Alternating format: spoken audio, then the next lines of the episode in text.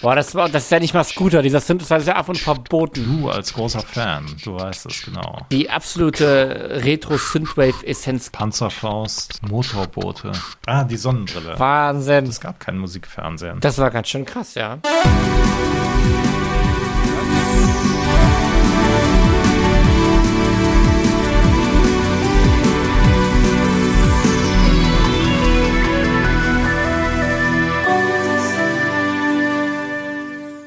Boys of Summer, der 80er Podcast ist zurück mit einem grandiosen Luftschlagzeug-Intro von meinem Kollegen Eckhart. Jetzt hätte ich einen besseren Witz machen können. Naja, egal, wir übergehen das jetzt und ihr kennt unsere Namen und ihr kennt unseren Podcast und äh, wir sind bei Folge 9 angekommen. Ist das nicht irre? Das ist total irre, ja, absolut. Und wir haben in den acht vergangenen Folgen immer schon so ein bisschen über den Sound der 80er gesprochen, aber wir haben noch keine eigene Folge darüber gemacht.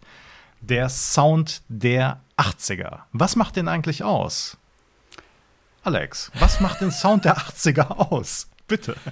Gib mir eine Antwort. Ich wünsche, ich wünsche, ja, ich wünsche, du hast gesagt, du stellst mir heute nur Ja-Nein-Fragen, damit meine mangelnde Vorbereitung nicht mal wieder so zum Zentrum dieses Podcasts wird. Ähm, Du wolltest immer noch deine große Equipment-Folge machen, aber die machen wir ja heute gar nicht. Ich glaube, wir die, sind. Die machen wir heute nicht, genau. Wir sind vielmehr also, auf der Suche nach Dingen, die, äh, ja, die, oder äh, Dingen oder vielleicht auch Menschen, die den Sound der 80er einfach repräsentieren.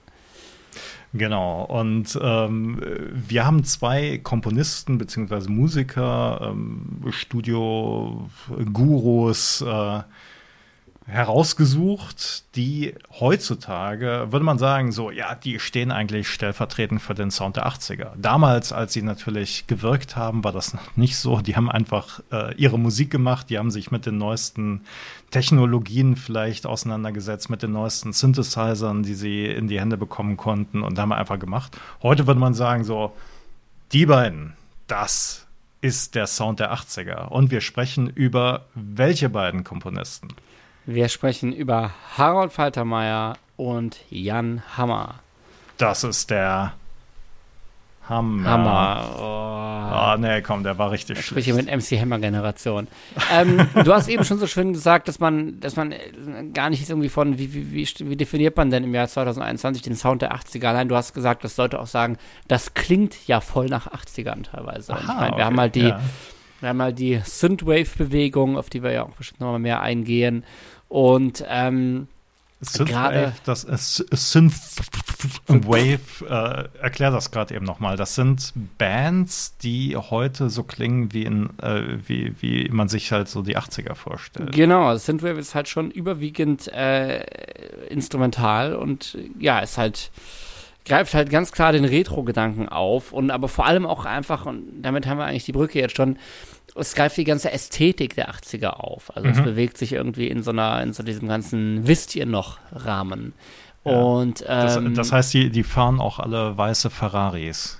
Die fahren natürlich auch alle weiße E-Ferraris, natürlich. Natürlich, in der Elektro-Variante, sicher. Aber äh, die tragen auch alle weiße Sakkos auf der Bühne.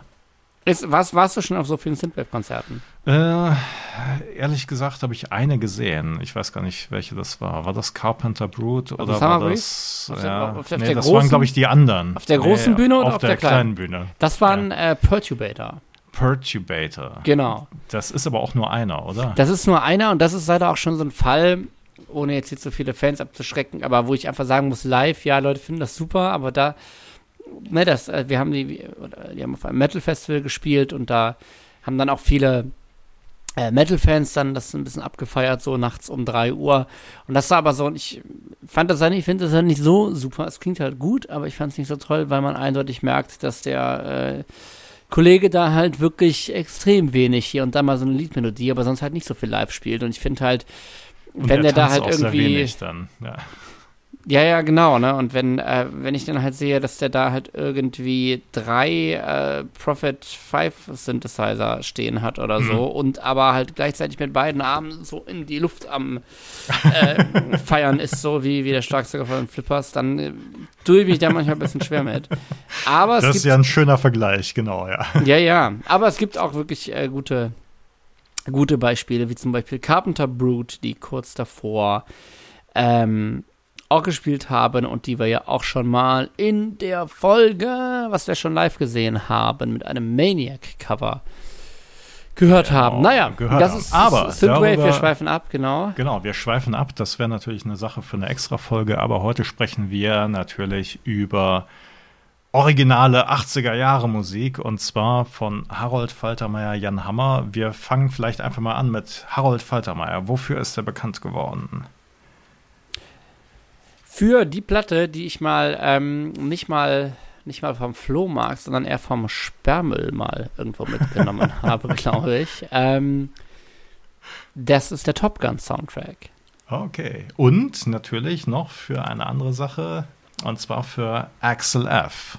Jawohl. Beverly Hills Cop, Film mit äh, Eddie Murphy und ja, da, da kann man wirklich sagen, also da hat er einfach, also es ist ja ein instrumentales Stück, aber es ist einfach so, so 80er Jahre mäßig, mehr, mehr geht's eigentlich kaum. Außer natürlich der Top Gun Soundtrack dann. Das ist für mich ja wieder fantastisch, denn für mich ist, wenn ich Axel F höre, dann ist es für mich mehr 2000er geht nicht. Ernsthaft? Axel F war in den 2000ern nochmal richtig groß, die genaue Ah, ich ahne es. Es Ahnst wurde du's? gecovert vom, vom Crazy Frog. Von Crazy Frog, hast du das jetzt, war das jetzt die Recherche zum Podcast oder war das, wusstest du das vorher schon? Nein, äh, das habe ich wirklich recherchiert und äh, wenn ich es gewusst hätte, ich hätte es gerne wieder vergessen. Aber du hast jetzt vor ein paar Tagen, bis vor ein paar Tagen hast du noch nie von Crazy Frog gehört, sehe ich das Äh, richtig? doch, doch, natürlich. Doch. Äh, Jamba, die Klingeltöne und so weiter. Ist alles an Das mir hast- vorbeigegangen. Die haben keinen einzigen Euro an mir verdient. Ihre Milliarden haben sie woanders herbekommen. Aber Ja, Crazy Frog, das ist natürlich äh, deine Generation. Ich war da nicht ganz, nicht ganz unbeteiligt wahrscheinlich, ja, ähm, also an, an den Milliarden. Aber wir müssen noch mal sagen, äh, 2005 bis 2006 Platz 1 in Australien, Österreich, Belgien, Dänemark, Frankreich, Deutschland nur Platz 3, kann man jetzt auch werten, wie man will, Ungarn, Irland, Norwegen, Spanien, Schweden, Neuseeland, Schweiz, UK und so weiter. Nummer 1, Axel F. Nochmal.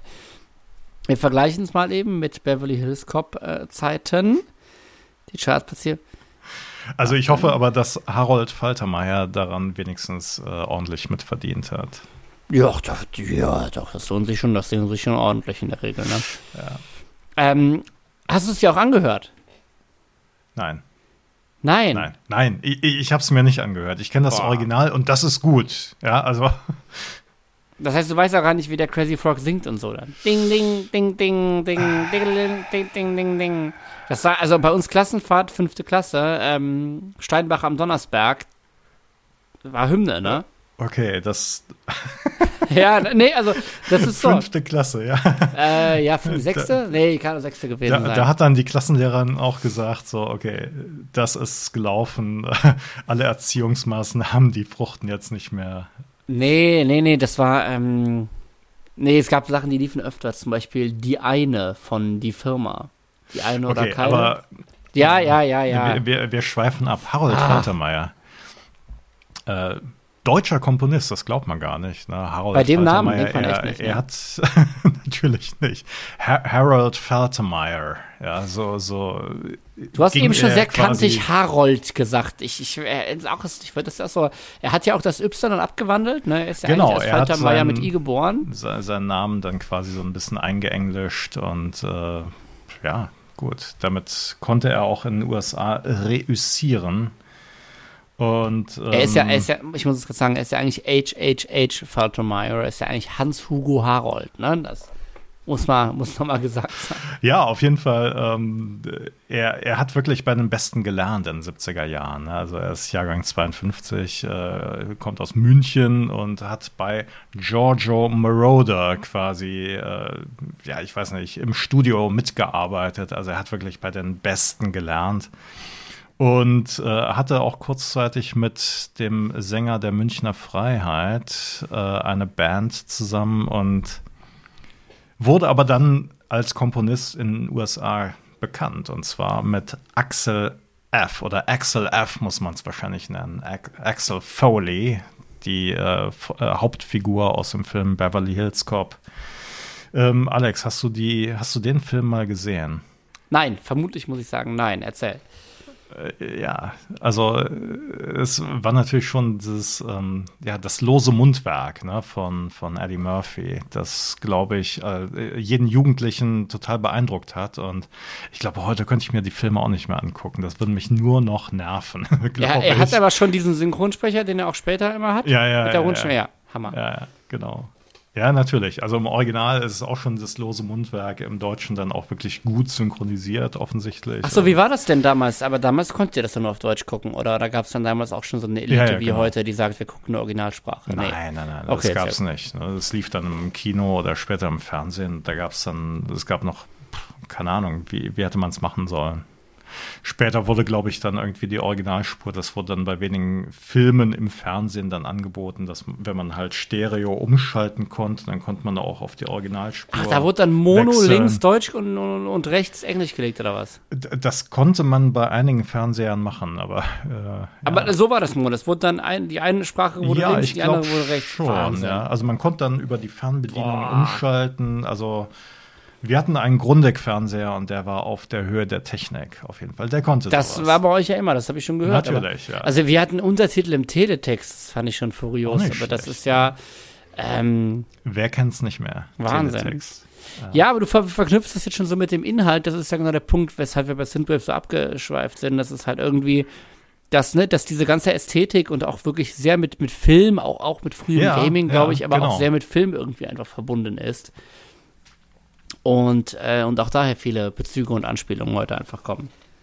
Genau, und ähm, der Song Axel F., der war halt damals, also war ein großer Hit, muss man sagen. Ähm, hat, äh, er hat viele, viele Kopien, viele Singles verkauft damit, Harold Faltermeier. Und ähm, es ist ja eigentlich eher ein einfacher Song. Nicht? Also es gibt keinen Gesang, es gibt einfach, genau, die Hauptmelodie, ähm, ne, die, die wir alle noch im Ohr haben oder vielleicht nicht. Ähm, äh, vielleicht sollten wir erstmal reinhören. Uns anhören, wie du das auf deinem Handy vorspielst, wie gerade oh, vor der schön. Aufnahme. Sollen wir das machen? Ich habe hier auf meinem Handy, äh, ich muss das gerade eben mal erklären, ich habe auf meinem Handy eine App. Und zwar ist das eine Modulation eines bekannten 80er Jahres Synthesizers, eines, eines Synthesizers. Und zwar ähm, kann ich das jetzt perfekt nachspielen auf meinem Handy. Wenn du es perfekt spielst, dann werden wir verklagt und müssen dir Lizenzgebühren zahlen. Nein, also. ich spiele es natürlich wirklich so stümperhaft, wie ich es wirklich mit meinen dicken Fingern auf der Handytastatur Immer auf dem neuesten Stand der Technik, wie gesagt.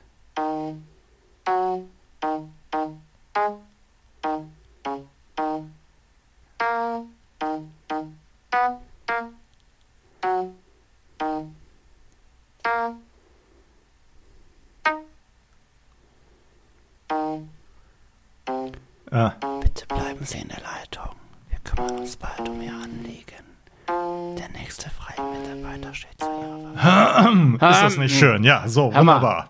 Ja, das sind dann die Leute, die hinterher sagen, ich spule mal so ein bisschen in die Folge rein, was noch so kommt und dann, ja, super.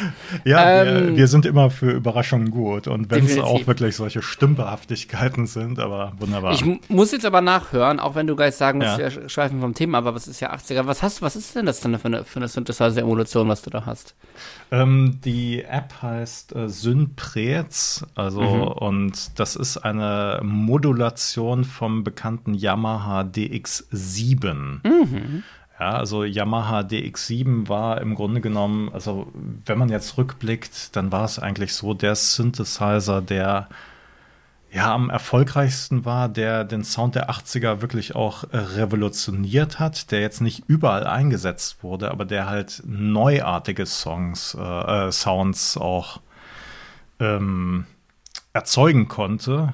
Und äh, den hören wir übrigens auch, also der, der Synthesizer, der war relativ einfach aufgebaut. Der hatte 32 Presets, das heißt also voreingestellte Sounds. Und ähm, die, die viele Musiker, die haben einfach nur diese Presets benutzt und äh, sich nicht die Mühe gemacht, dann halt irgendwelche äh, manuellen Einstellungen da noch vorzunehmen, weil das natürlich auch wirklich ins Unendliche führt. Und, ja, aber das ist ja ähm, der älteste Trick, das mache ich ja auch. Also du nimmst aber, du ja. nimmst ja ein Preset, änderst dann, dann, irgendeine Einstellung ja. so von, von 7 auf 8 und dann hast du den Sound halt selbst gebaut. Punkt. Ja, ja, Ende klar, aus. So natürlich. ist es halt. Ja. Aber viele haben sich nicht mal die Mühe gemacht. Und Ja, ist es ist krass. auch okay, weil der Synthesizer, der hat einfach geile Sounds, das muss man sagen. Ja. Na, ich würde sagen, bitte, das sind ja wenigstens Presets. Da muss der, der Hersteller ja damit rechnen, dass man das verwendet und das plötzlich in Axel F oder so wieder hört. Aber bitter ist halt, wenn, wenn du es irgendwie gebraucht in Ebay kaufst oder so und der Vorbesitzer programmiert eigene Sounds. Und, Und die dann Presets entdeckst du sind nicht die- mehr drin. Achso. Nein, nein, nein, der hat eigene Sounds und die findest du gut. Und dann fängst du an, diese Melodie zu spielen.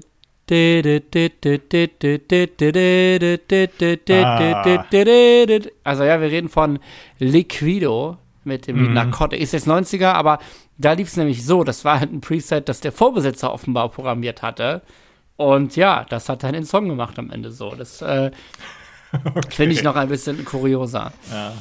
Ja, aber ob äh, Harold Faltermeier wirklich ein Preset verwendet hat, ich glaube nicht. Also ich glaube schon, er hat, also der, der Song selbst, der wurde auf sechs verschiedenen Synthesizern ähm, gespielt, sechs verschiedene. Das heißt, er hat einen, äh, jetzt für die Technik-Nerds, ne, also jetzt mal zuhören, er hat einen Roland Jupiter 8 für die Lead-Melodie benutzt. Dann hat er einen Yamaha DX7, von dem ich gerade eben sprach, für die Marimba-Klänge.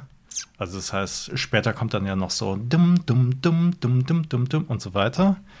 Das war dann, das, Dann- was Crazy Frog gesungen hat. Ja, wunderbar. Die anderen Freaks. Dann ein Moog Modulator für den Bass, ein Oberheim OB8 auch für den Bass, dann Lin Drums, die auch sehr beliebt waren in den 80er Jahren, aber sündhaft teuer für die Drums und Roland TA 808 für die Percussion. Wie sich das im Zusammenspiel anhört. Das hören wir uns jetzt mal an. Harold Faltermeier, Axel F. in der Spotify-Playlist. So, wir sind wieder da. Und wir haben uns nat äh, natürlich wie immer das Video angeguckt, während wir sonst den Song immer in die Playlist äh, packen auf Spotify. Wir haben das Video angeguckt und äh, Alex, du hast auch gesehen, natürlich der äh, 80er-Jahres-Style, der war natürlich auch in den Klamotten zu sehen und äh, ja, was hat dich da jetzt am meisten fasziniert? Äh, es war für mich so ein bisschen, ja, ich glaube, es ist so, es war so das, was wahrscheinlich das westliche Gegenstück zu das Leben der anderen so. Also dieser, dieser geheimnisvolle Raum, wie er da sitzt und auf dem PC alles beobachtet, so hat mich schon Ja. an den wunderbaren Film erinnert. Aber es ist für mich generell unglaublich schwer, das jetzt mit so, mit so einer Serie im Kopf, weil ja, diese Melodie und äh, Leute in meinem Alter, es wird ihnen ähnlich gehen. Das ist halt Crazy Frog für mich so, ne? Ist, nein, wirklich, nein, wirklich. Also, wenn ich das sehe, dann, dann sehe ich halt das Vieh so. Und wenn ich das höre, sehe ich ja das Vieh. Und jetzt, ich, ich, ich, es, es klingt total geil und es kriegt ja wirklich, wie du sagst, durch diese Marimba-Parts später noch ganz andere Abwechslung rein. Aber Mhm. dass das dann auf so, auf so, auf so eine Serie als mehr oder minder doch ernstes Ding so passen soll. Äh, Ja, es war natürlich schon so ein bisschen unernst. Ne? Also das Video jedenfalls. Und Ja, ja, ja, das natürlich. Ja, aber ähm, damals gab es einfach noch keinen Crazy Frog. Und ähm, wa- was ganz spannend ist, ist eigentlich, äh, man kann sich auf YouTube zum Beispiel ähm, äh, ein Video angucken mit Harold Faltermeier, wo er letztes Jahr einen Rundgang durch sein Studio äh, quasi macht und äh, da zeigt er einfach mal, wie sein Studio aussieht von innen. Und im Grunde genommen ist es ist ein relativ großes Studio und einen großen Teil machen eigentlich wirklich so alte Synthesizer aus, die er halt in den 80er Jahren irgendwann verwendet hat. Und dann geht er halt zu seinem so Master Keyboard, setzt sich davor und so, ja, und hier ist jetzt halt das, was ich benutze heute. Und äh, hier ist ein Computer angeschlossen, hier habe ich einen Bildschirm und äh, Ich dachte jetzt, er hat da fünf, fünf iPhones liegen, wie du halt. äh, ja, so ungefähr. Genau. Und äh, da sind dann irgendwie Terabytes an Sounds drauf. Und äh, aber im Grunde genommen sagt er dann halt auch noch mal ähm, ne, Axel F. Das sind wirklich nur 17 Tonspuren und da sind dann halt allein schon Tonspuren für irgendwelche ja so Sounds wie äh, zum Beispiel so da, das ist dann schon eine einz einzelne Tonspur und das ist halt super einfach aufgebaut, aber super stimmig dann. Ne? Also er hat da einfach einen Volltreffer gelandet, finde ich jedenfalls. Wenn du das hörst, die Melodie hören würdest, Ja. würdest du an, ja, keine Ahnung, würdest du an Faltermeier oder würdest du an Beverly Hills Cop denken? Äh, äh, Faltermeier. Oder Schon. Axel F., je nachdem. Äh, Axel F. Ja, ja, aber, aber, aber schon, aber schon los, also das, das funktioniert für dich schon losgelöst von Ja. der Serie, ja. Also ich habe Hast, Film hast du die damals, Serie geguckt? äh, ich habe es damals nicht gesehen tatsächlich im Kino. Ah. Nee, ganz ehrlich. Hätten wir es besser einen Experten, einen Filmexperten noch eingeladen. Äh, dann die nächste Frage. Hast du denn Top Gun gesehen? Ja, ganz ehrlich. Ich habe ihn damals in den 80er Jahren auch nicht gesehen.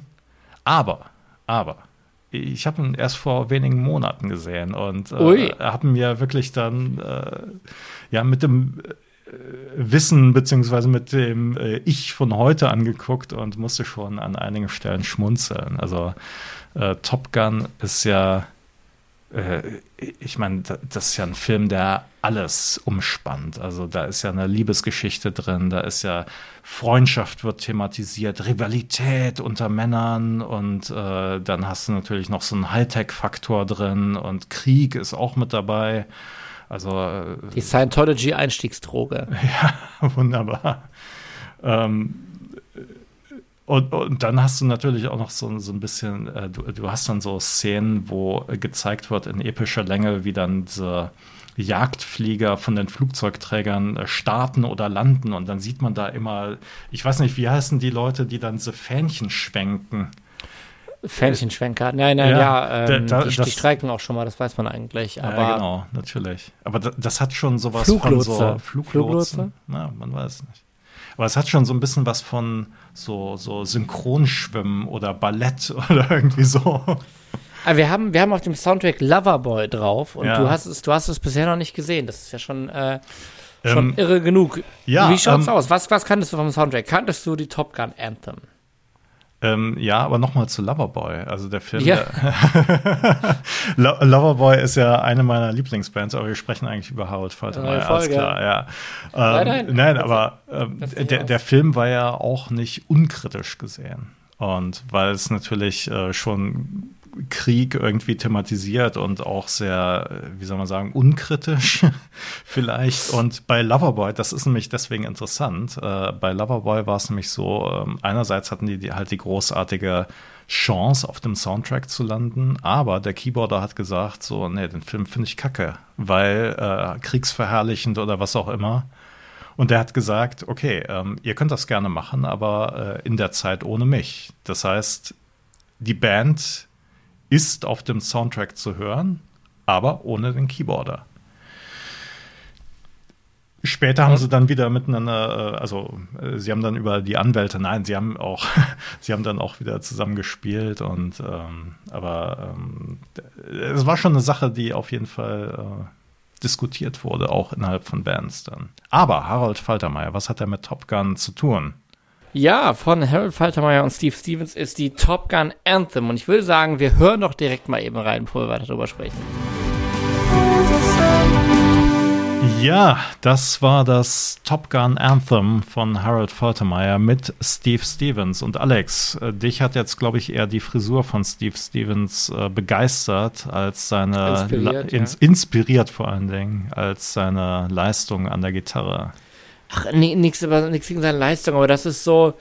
Nein, natürlich. Ja, da, da, da fehlt mir, da fehlt, nein, aber da fehlt mir jetzt einfach das Retro-Gefühl. Ja, ich meine, es ist halt, es ist halt ein, es ist halt einfach ein Motiv und ich verstehe schon, ja, dass ja. man dieses, äh, ne, in, eher in dem Mittempo mit den, mit den, mit, mit den getragenen Synthesizer-Flächen dahinter und so, dass man diese, diese Epik, wenn wahrscheinlich die, die, die Flieger fliegen und so, ich kann das schon verstehen.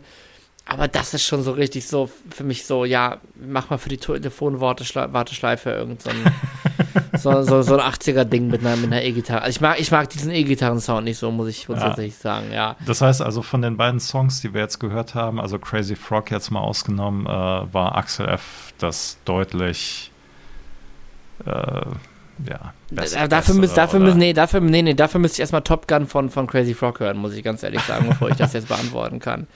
Ähm, nein, nein, ich, ich verstehe das schon. Ähm, wie gesagt, mir, mir, gefällt die Stimmung schon ganz gut. Also für mich, hier passt für mich, ich habe beide Filme nicht gesehen. Mhm. Ja.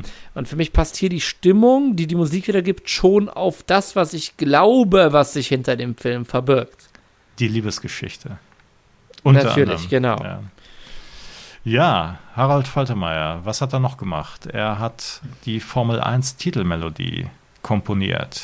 Ja, also große Sache eigentlich. Also für meine Generation, weil Formel 1 war die Musiksendung im äh, Musikfernsehen, wollte ich jetzt schon sagen. Nein, im deutschen Fernsehen überhaupt. Es gab kein Musikfernsehen.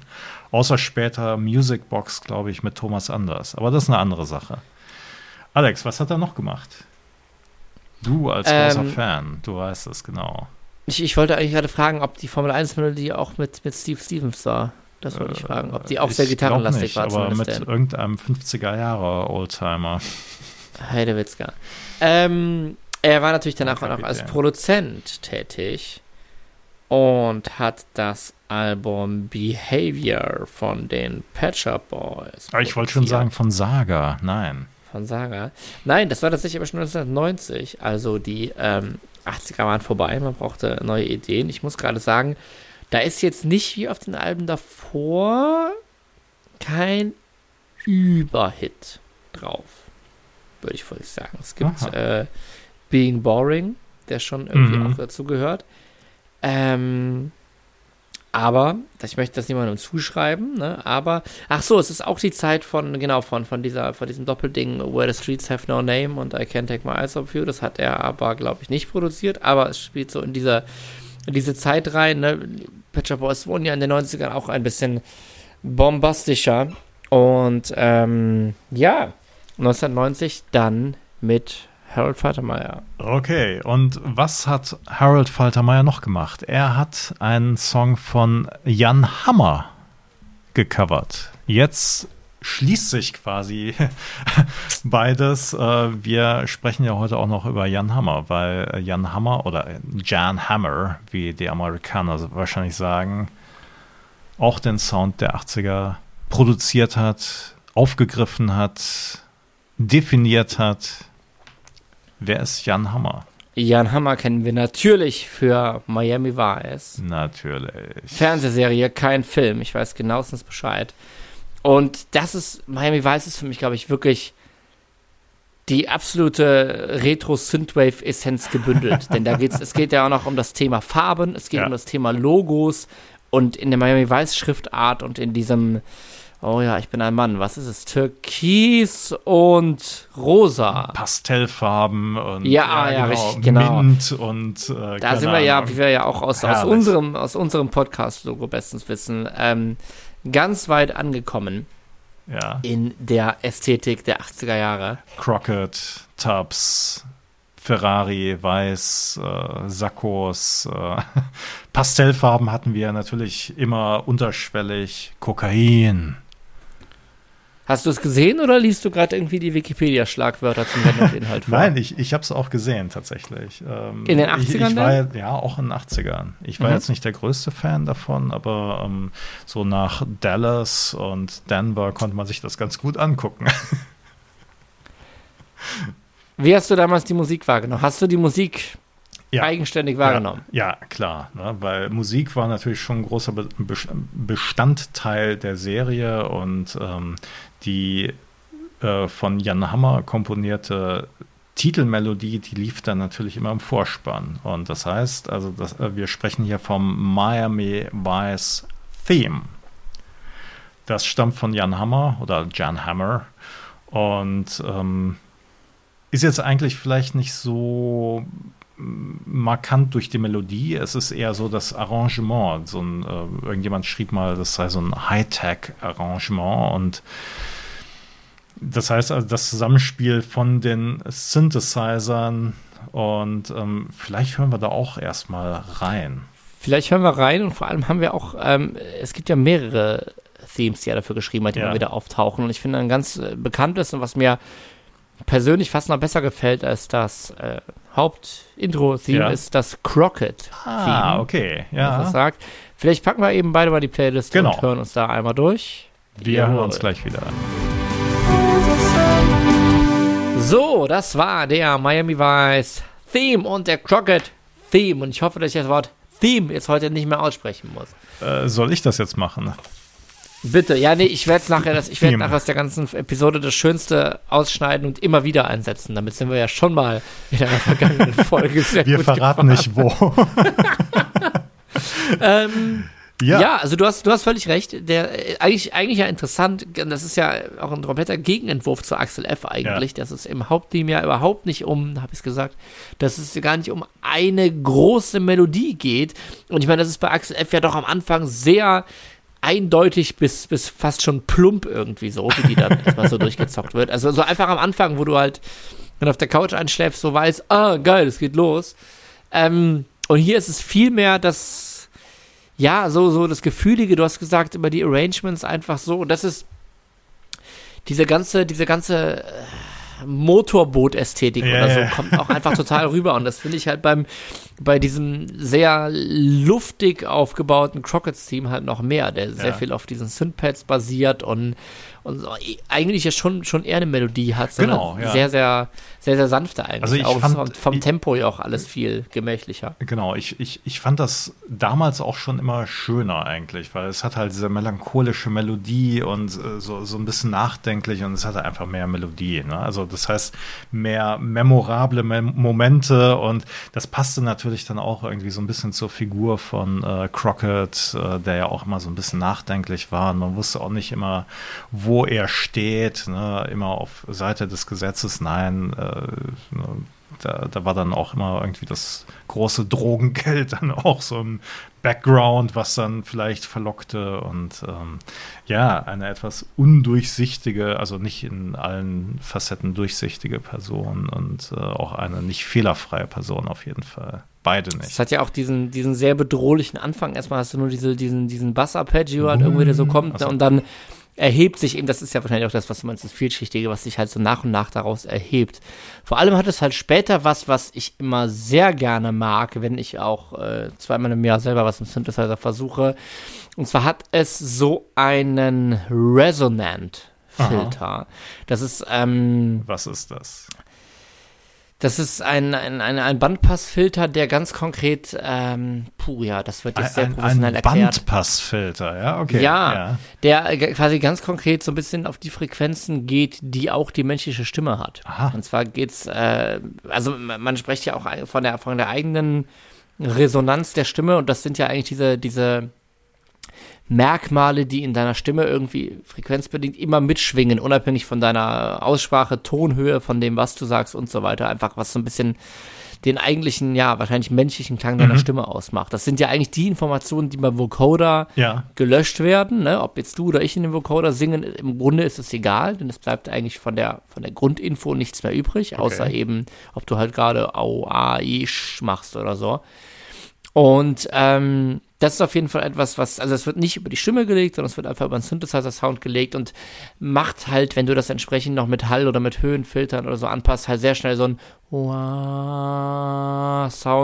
Du kannst, glaube ich, auch teilweise einstellen, ob du jetzt so ein, eher so ein A oder so ein O willst. Auf jeden Fall eine Art und Weise, wie du mit einem Synthesizer Chöre sehr schön modulieren Aha, kannst. okay. Und das gibt das gibt ihm auch immer noch so ein bisschen dieses ah, äh, ja, ätherische. ich Was, es Sakrales oder ätherisch, Ja, das ganz passt, genau. passt schon ganz gut, ja. Okay. Ganz genau. Das, das gefällt mir auf jeden Fall auch äh, Ja. hieran sehr, ja. Aber ich, ich, ich merke schon, oder wir merken, glaube ich, beide, ne? wir müssen noch mal eine eigene Folge machen über äh, so ein bisschen Techie, also welche Synthesizer gibt's, wie funktionieren die, da müssen wir uns, glaube ich, noch ein bisschen äh, Manpower in, oder Womenpower in dem Oh, Fall ja. ins Studio holen, in, in das Studio vor allen Dingen.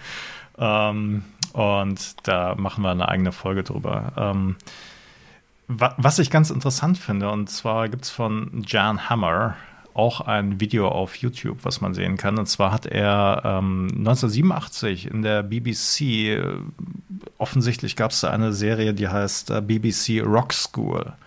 Da hat er dann mal so ein bisschen ähm, erklärt, wie er quasi äh, Sounds beziehungsweise ähm, ja, ja doch äh, Sounds oder Soundschichten so charakterisiert. Und er sagt, er spricht dann halt so von Spikes, Pillows, Sheets und Rays. Also das heißt, das war Pillows kriege ich noch Pillows, hin. ne, Kissen, ähm, Sheets, höre ich auf jeden also Fall, ja. Sheets, ne, wie so ein Paper Sheet Decke, quasi. Ja.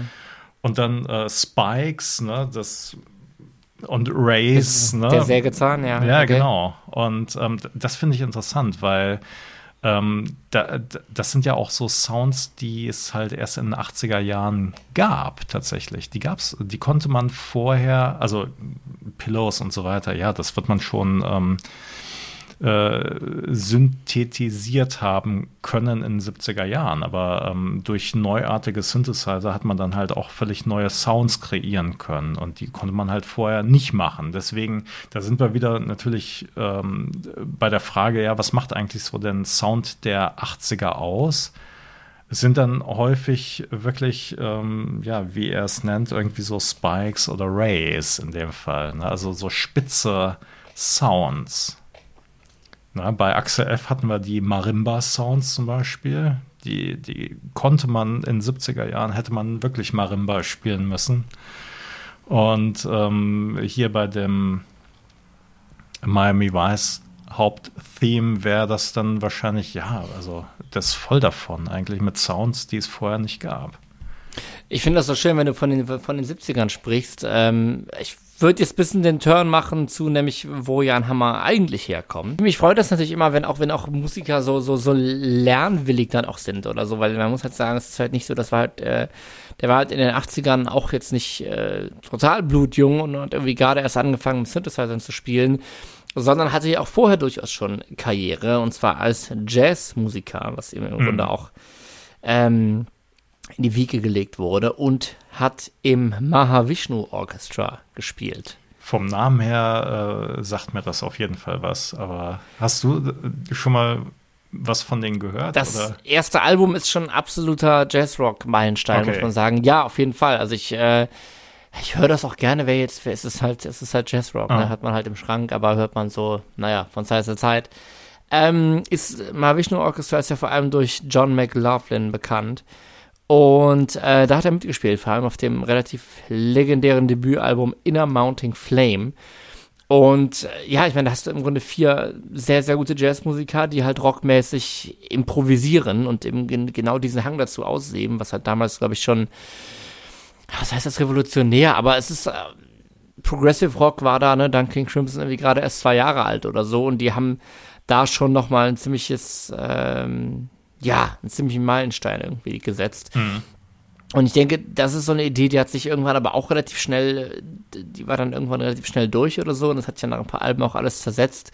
Und dann finde ich es halt irgendwie interessant, dass er da halt als Keyboarder, ne, meistens halt äh, doch am E-Piano, glaube ich, zu hören, mhm. äh, dann überhaupt, ich meine, das Album ist von 1971 und dann so viele Jahre später, wenn dann plötzlich die Technik kommt oder so, ähm, ja, sich halt auch so dermaßen reinstürzt oder so und, und halt auch, wie du gerade sagst, wo, wo er halt denkt, wie ist was auf, wie ist was aufgebaut. Hier war er halt irgendwie Teil einer Band, ne? wir hatten eine Gitarre, Geige, Keyboard, Bass, Schlagzeug und wie er dann plötzlich selber eben diese, diese, diese ja, diese Technikerrolle einnimmt, überhaupt dieses, ich kann jetzt über meine eigene Spur spielen und jetzt passe ich meinen Sound so und so an und mache mir das, das Pillow und, ja, äh, genau. ja. und baue mir das so selber zusammen, statt halt irgendwie der, der, ja, statt halt ein Teil vom großen Ganzen zu sein, kann ich selber das große Ganze so nach und nach erschaffen, sich ja offenbar auch so theoretische Gedanken darüber gemacht hat, wie es vermutlich auch für den Jazz sehr typisch ist. So. Ja, ja, klar. Ne? Ich meine, das, das werden wahrscheinlich äh, die wenigsten in der Dimension können. Nicht? Also ich meine, man stellt sich das ja mal vor, man ist Musiker und dann spielt man in der Band, aber da stecken natürlich verschiedene Rollen auch drin, letzten Endes, je nachdem, ob man die ausfüllen möchte. Ne? Also einmal Musiker, dann aber auch Komponist, Arrangeur, Produzent. Da, ne? Es geht dann ja irgendwie weiter und was dann halt auch alles irgendwie noch dranhängen kann. Und ähm, so gesehen sind natürlich Harold Faltermeier und Jan Hammer ähm, wirklich ähm, ja, Allrounder gewesen, die wirklich mit allem, ja, ich möchte jetzt nicht sagen genial umgehen konnten, aber äh, doch wirklich äh, absolute Könner waren oder immer noch sind, zum Glück. Ne?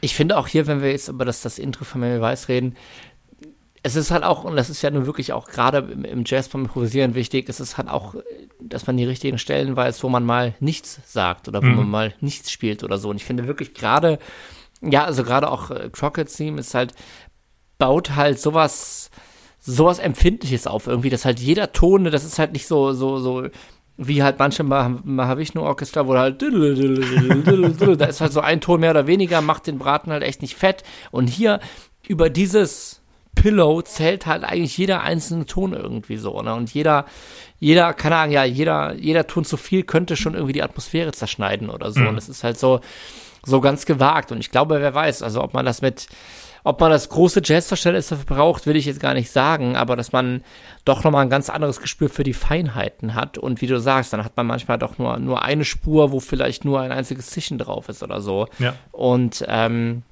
aber das ist natürlich auch einfacher. Das ist natürlich einfacher, wenn du das einfach selber so arrangieren kannst, sagst, hier muss eigentlich nur an der Stelle einmal das geschehen, als dass du dem, dem Violinisten jetzt sagen könntest, irgendwie so, du spielst den halben Song lang nicht und an der Stelle machst du das und das. Ne?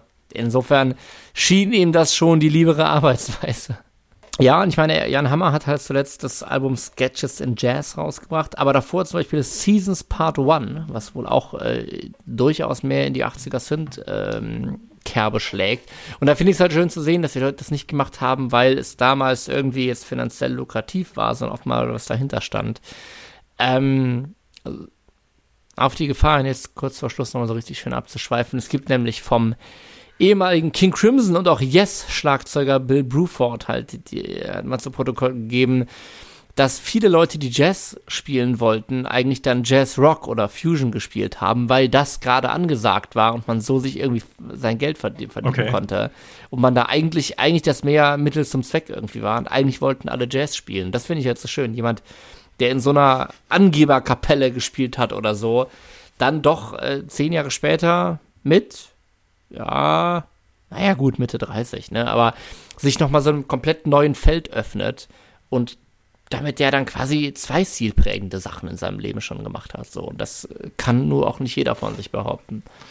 Jan Hammer und Harold Faltermeier. Wie wir jetzt aufgedeckt haben, nein, wir, wir haben sie eigentlich nur zusammengefasst. Ne? Also im Grunde genommen stellvertretend für den Sound der 80er Jahre stehen können. Mit Miami Vice, mit Top Gun, mit Beverly Hills Cop, Axel F einfach im Gesamtpaket aus, aus Sound und Ästhetik. Was äh, ich glaube halt auch, es sind viele Leute wie ich, die dann irgendwie gerne sich in diese Synthwave Musikvideo-Welt äh, fallen lassen oder so. Und vielleicht, ich glaube, ich glaube, man muss Miami Vice gar nicht gesehen haben, um es zu fühlen.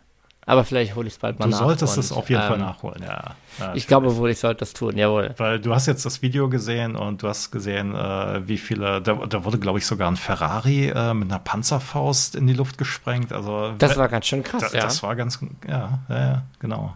Und Motorboote kamen drin vor und natürlich weiße Sackos. Also Explosionen und Synthpop ist eigentlich auch mein, mein, mein Steckenpferd, dass ich in jede Bewerbung unter Hobbys schreibe. Von daher äh, passt das schon. Und ähm, ja, ich werde mich in die Richtung ein bisschen fortbilden. Wenn ihr findet, dass wir uns noch fortbilden müssen und wir irgendwie die absolute Jan Hammer Perle vergessen haben oder den Harold Faltermeier. Äh, den, den besten Faltermeier überhaupt, ganz genau. Dann schreibt uns das doch gerne in die Kommentare, per Privatnachricht, per Mail, per Fax, per Instagram, per Facebook, per SchülerVZ. Wir freuen uns. Und ähm, Natürlich darf auch der Hinweis nicht fehlen, dass auch ihr uns was Gutes tun könnt. Und zwar könnt ihr uns finanziell unterstützen, wenn ihr sagt, jawohl, ähm, die 80er Jahre gefallen mir so gut und wie ihr darüber sprecht und bitte produziert noch mehr Folgen, dann könnt ihr uns auch unterstützen bei Patreon und zwar unter dem Handle Boys of Summer Podcast. Wir hören uns in zwei Wochen wieder. Bis dahin.